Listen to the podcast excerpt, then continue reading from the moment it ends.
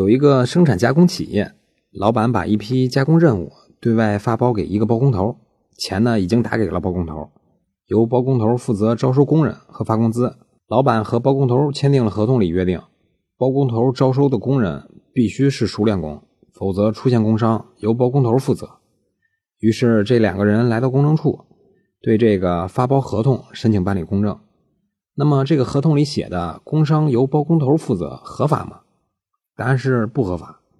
我国法律规定，企业应当承担的安全责任不能转移给自然人，所以这个条款无效，不能公证。那么，老板如果真想降低风险，该怎么办？其实可以考虑买一份雇主责任险。以上就是今天的音频，供您参考。